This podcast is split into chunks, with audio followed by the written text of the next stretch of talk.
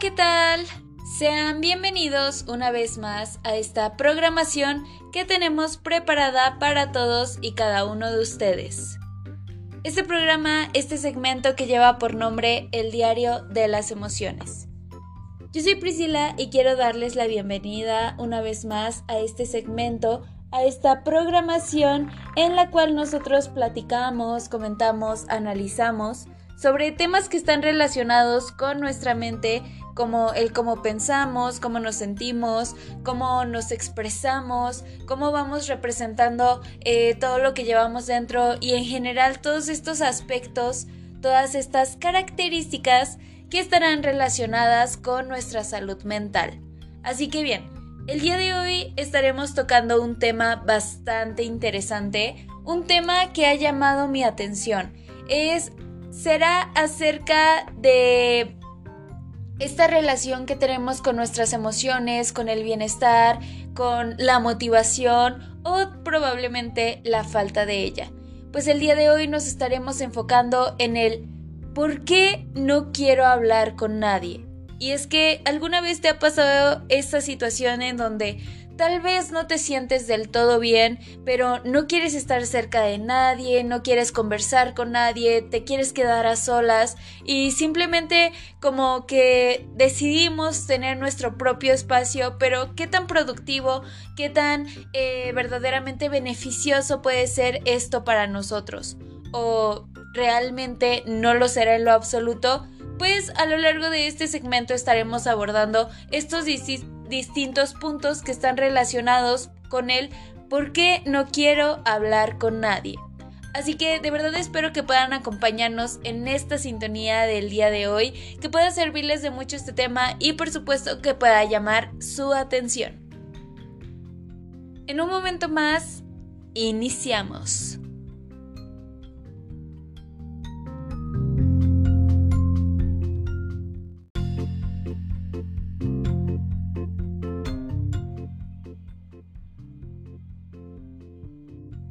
Darle inicio ya a este tema del día de hoy. Tema que les recuerdo será acerca del por qué no quiero hablar con nadie. Así que, como comentábamos hace un momento, muchas veces sentimos que no nos encontramos en el mejor momento de nuestra vida y tal vez eso nos llegue eh, o nos guíe a separarnos un poco de lo que es nuestro entorno, a separarnos de las personas que forman parte eh, de nuestra familia, nuestros amigos, nuestra pareja y tal vez solo estamos buscando un tiempo para nosotros. Pero el día de hoy estaremos comentando algunas posibles causas y qué hacer cuando no queremos hablar con nadie.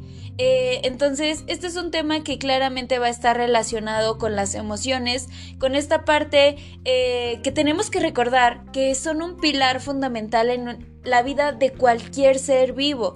Eh, sabemos que existen las emociones básicas como la tristeza, pero que también está la alegría, el miedo, la ira, la sorpresa y el asco y bueno, junto al resto de emociones van a estar configurando nuestro día a día. Así que es importante que descubramos en este tipo de eh, categorías que encontremos cómo se generan y cómo se van controlando nuestros sentimientos, qué funciones tienen y un sinfín de situaciones que creo que son bastante beneficiosas para que nosotros conozcamos más del cómo nos comportamos, del cómo nos vamos sintiendo, como eh, en repetidas ocasiones ya lo hemos comentado, es importante saber que si yo no me siento bien, yo no me siento a gusto, tengo que buscar la manera de salir de esa situación. De hecho, enfocándonos a este tema, la falta de motivación para socializar no es ningún cuadro clínico, no es algo tal vez tan alarmante. Sin embargo, sí es un problema cuando hace que nos sintamos culpables y en deuda con nuestro entorno, porque este tipo de situaciones suelen estar eh, generándonos un gran conflicto porque tal vez no es lo que las personas están esperando de mí o porque sé que podría esforzarme un poco más pero no sé cómo hacerlo o no sé por qué debería hacerlo. Y es que en general recordemos que todos necesitamos periodos de soledad. algunos durante el día, otros eh, durante más tiempo que un día. Y bueno, lo importante aquí es que si lo que sientes es un severo y tajante no quiero hablar con nadie, es posible que la cuestión sea un tanto más profunda de lo que pensamos. E incluso probablemente estemos hablando de un gran malestar. Entonces, para poder saber si esta negativa va a ver a los demás eh, o que bueno, puede estar representando un problema, tendremos que pararnos y hacer un análisis verdadero de la situación. Para esto será necesario que nosotros eh, nos podamos responder las siguientes preguntas. ¿Cuánto tiempo llevas así? ¿Qué te dicen al respecto tus seres queridos? ¿Estás haciendo algo para que la situación cambie? ¿Hasta qué punto piensas que controlas lo que te sucede en este sentido? Así que en este espacio, en este segmento del día de hoy, estaremos hablando de algunas de las razones más comunes por las que alguien no querría ver a otros. Recordemos que cada situación va a ser diferente, cada persona pues tiene maneras distintas de ver las cosas, pero basándonos un poco en las generalidades, hay una serie de causas que podrían estarlo provocando. De hecho, el aislamiento social se convierte en un problema cuando éste llega a generarnos un grado de sufrimiento y que en general afecta a cómo nos sentimos con nosotros mismos, como lo que decíamos hace un momento. Yo me siento culpable por no socializar con otras personas, me siento mal cuando me aíslo o verdaderamente me está ayudando o verdaderamente lo estoy haciendo por mí. Lo hago porque está significando un cambio positivo, porque me ayuda a sentirme mejor o porque estoy eh, pues acudiendo a este tipo de de actos, a este tipo de, eh, pues sí, de situaciones y qué bienestar o qué malestar me podrían estar eh, generando. Porque sabemos que la falta de contacto puede acabar agravando el problema base. Si mi problema es que me siento triste y yo me aíslo de los demás, pues muy probablemente termine desarrollando un cuadro de depresión o termine en situaciones un tanto más graves. Por esto mismo es importante que analicemos en nosotros, que realmente eh, podamos darnos ese momento, ese tiempo para poder analizar la situación que estamos viviendo y saber cuál es la mejor solución o si puedo seguir teniendo este tipo de actitudes. Así que en un momento más estaremos comentando el por qué no quiero hablar con nadie. Así que bueno, de verdad espero que les esté gustando este tema y por supuesto que pueda servirles de mucho. En un momento continuamos con más de este tema del día de hoy. Continúen en sintonía.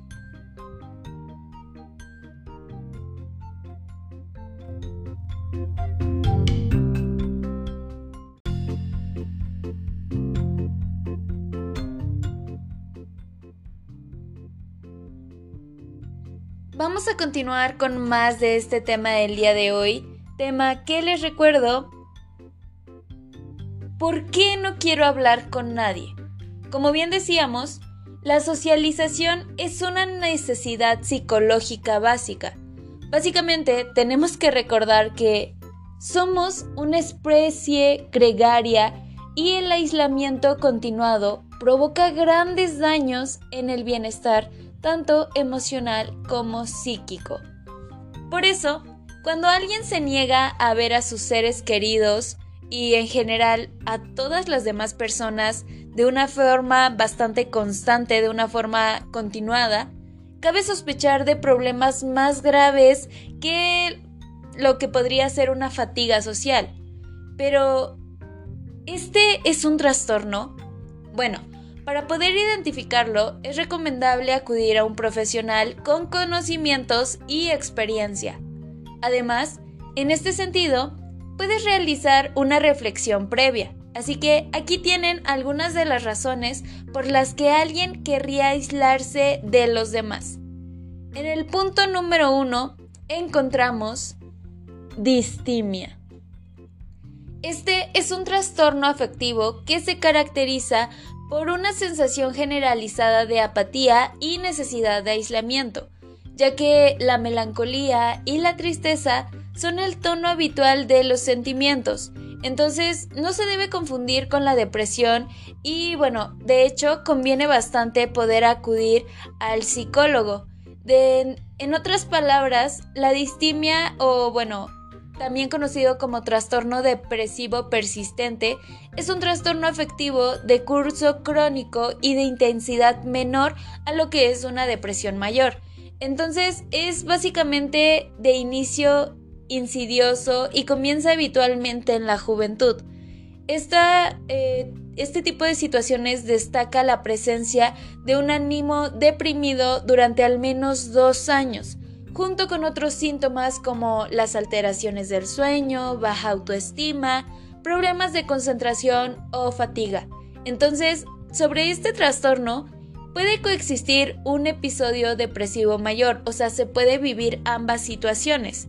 De hecho, el diagnóstico es clínico y bueno, prestando especial atención al diagnóstico diferencial con otras entidades como los otros tipos de depresión o trastorno de la personalidad, el uso de sustancias o incluso de medicamentos, el tratamiento más eficaz es la combinación la combinación de fármacos antidepresivos y psicoterapia, que recordemos solo puede ser eh, pues administrada estas dos, estos dos tratamientos por especialistas. Después, otra de las razones podría ser precisamente la depresión. Y es que es este es presente en este tipo de cuadros clínicos cuando nosotros llegamos a vivir este tipo de situaciones. Entonces, aunque parezca fácil de reconocer, lo cierto es que las personas lo manifiestan de maneras muy diferentes, como ya lo hemos comentado también en distintas ocasiones. La tristeza profunda y continuada que caracteriza la depresión puede tomar la forma de apatía también. Lo que nos lleva a este otro punto que curiosamente es apatía. Entonces, este sentimiento eh, surge cuando se da de un modo generalizado y uniforme a lo largo del tiempo, o sea, que ya tiene que tener un lapso o un periodo un tanto largo. De hecho, suele basarse o suele deberse a un conjunto de condiciones vitales y carencias que abocan a la persona a no tener ganas de ver a nadie. Un ejemplo es vivir en un ambiente cotidiano estresante o incluso tener un trabajo con condiciones de explotación. Lo que nos lleva al último de los puntos, la última razón que podría existir, que es el duelo. Y es que la pérdida, como bien sabemos, puede hacer que sintamos la necesidad de alejarnos de cualquier entorno social para poder establecer los cimientos de lo que puede ser una nueva vida. Así que dentro de estos puntos que les acabo de comentar, me gustaría hacer énfasis en esta parte de la apatía, porque es básicamente cuando la desmotivación y el agotamiento llegan a atraparnos que muchas veces no sabemos identificar. Y es que hay que preguntarnos, ¿te has sentido alguna vez carente de intereses y motivaciones? Bueno, de verdad que a todos alguna vez nos llega a atrapar la apatía. Bien dicen que la apatía es como una maldición. Cuando te atrapa, ya no te suelta. Y entonces emborrona la vida, apaga esas ganas e incluso hasta los sentimientos. En sí es un estado de ánimo donde la desmotivación colapsa la mente, donde desaparecen las ilusiones y Incluso el cuerpo llega a dolernos. Básicamente nos faltan la energía y las ganas. Somos como prisioneros de un embotamiento físico y mental absoluto. En general, la mayoría de nosotros hemos experimentado en más de una ocasión este estado de ánimo. Ahora bien, ¿realmente es un estado de ánimo o es un sentimiento? ¿Es quizás una actitud hacia la vida? Cabe decir que la apatía es una dimensión conformada en realidad por varias áreas, por varios aspectos, porque su impacto, y eso lo que sabemos en piel propia, llega a casi cualquier fragmento de nuestro ser. Es desmotivación, es cansancio, es desilusión, es tristeza. Así que me gustaría compartirles una frase bastante interesante dentro de este punto que dice, a veces tengo la horrible sensación de que pase el tiempo y no hago nada. Y nada acontece. Y nada me conmueve hasta la raíz. Esta es una frase de Mario Benetti, que bueno, como decíamos, este caleidoscopio de procesos químicos, emocionales y físicos se vive a menudo como una de las situaciones más desagradables que nosotros podemos llegar a experimentar en la vida. Es como quien deja su vida en pause y queda suspendido en una dimensión extraña donde falta la iniciativa e incluso la esperanza. Nadie, de verdad, nadie debería quedar atrapado en esta situación más de lo necesario. Por ello, es importante que aprendamos a reconocer este tipo de situaciones y que seamos capaces de reconocer cuando no quiero hablar con nadie o si además de eso está pasando algo un tanto más serio. Pero bueno, en un momento más regresamos para continuar con más de este tema del día de hoy. Tema que de verdad espero que les esté gustando y por supuesto que pueda servirles de mucho. En un momento continuamos con más de este tema del día de hoy.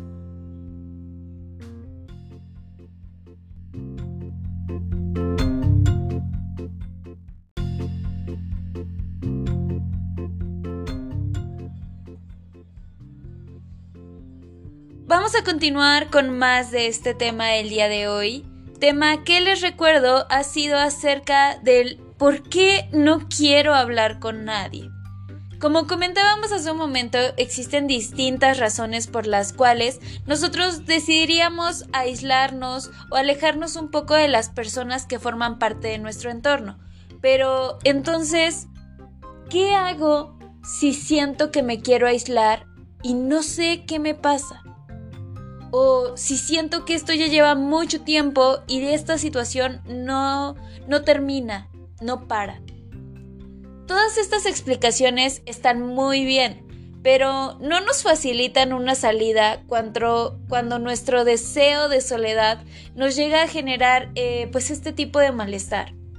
Al final, la falta de contacto acaba por agravar el problema de base de forma que la persona llega a correr peligro de entrar en un bucle en que la soledad le produce tristeza y la tristeza le empuje a la soledad. Por eso, para poder romper este ciclo, aquí tienes algunos consejos para tomar conciencia del problema y comenzar a buscar soluciones. Así que en el primer punto encontramos identifica tu causa de aislamiento. De verdad, es muy importante que podamos reflexionar sobre nuestras últimas vivencias, cómo las hemos procesado o qué estresores tenemos que soportar en nuestro ambiente. Y es que sin saber este dato, no podremos averiguar qué debemos cambiar en nuestra vida para comenzar a mejorar. Lo que nos lleva al punto número 2, que es evalúa hasta dónde estás llegando con tu negativa a ver a nadie. ¿Realmente no te ves con nadie? ¿Qué te hace sentir esta necesidad de aislamiento? ¿Cuánto llevas así? ¿Se están alejando de ti tus seres queridos? Todas estas preguntas son necesarias pues son las que podrían indicarte que necesitas ayuda profesional. Lo que nos lleva al punto número 3, que es trabaja en mejorar tu estado de ánimo. Como bien sabemos, al final, el no relacionarte tiene consecuencias en todos los ámbitos de tu vida. Aunque no hables con nadie de momento, siempre puedes comenzar a hacer ejercicio, buscar momentos agradables en soledad, retomar una afición, entre otras tantas actividades y situaciones que no van a estar involucrando a otras personas, pero que nos pueden ayudar a sentirnos mejor. Esto nos dará una base anímica que nos permitirá afrontar el problema. Así llegamos al último punto que es date tiempo. De verdad que nadie lleva el mismo ritmo para poder adaptarse a nuevas circunstancias superar un duelo o incluso para resolver un problema.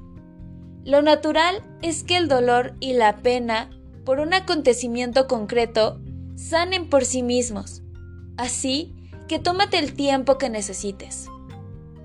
Pero bien, ya para finalizar este tema del día de hoy, solo me queda decirles que el deseo de aislamiento social se convierte en un problema cuando nos genera sufrimiento cuando hace que nos sintamos mal con nosotros mismos.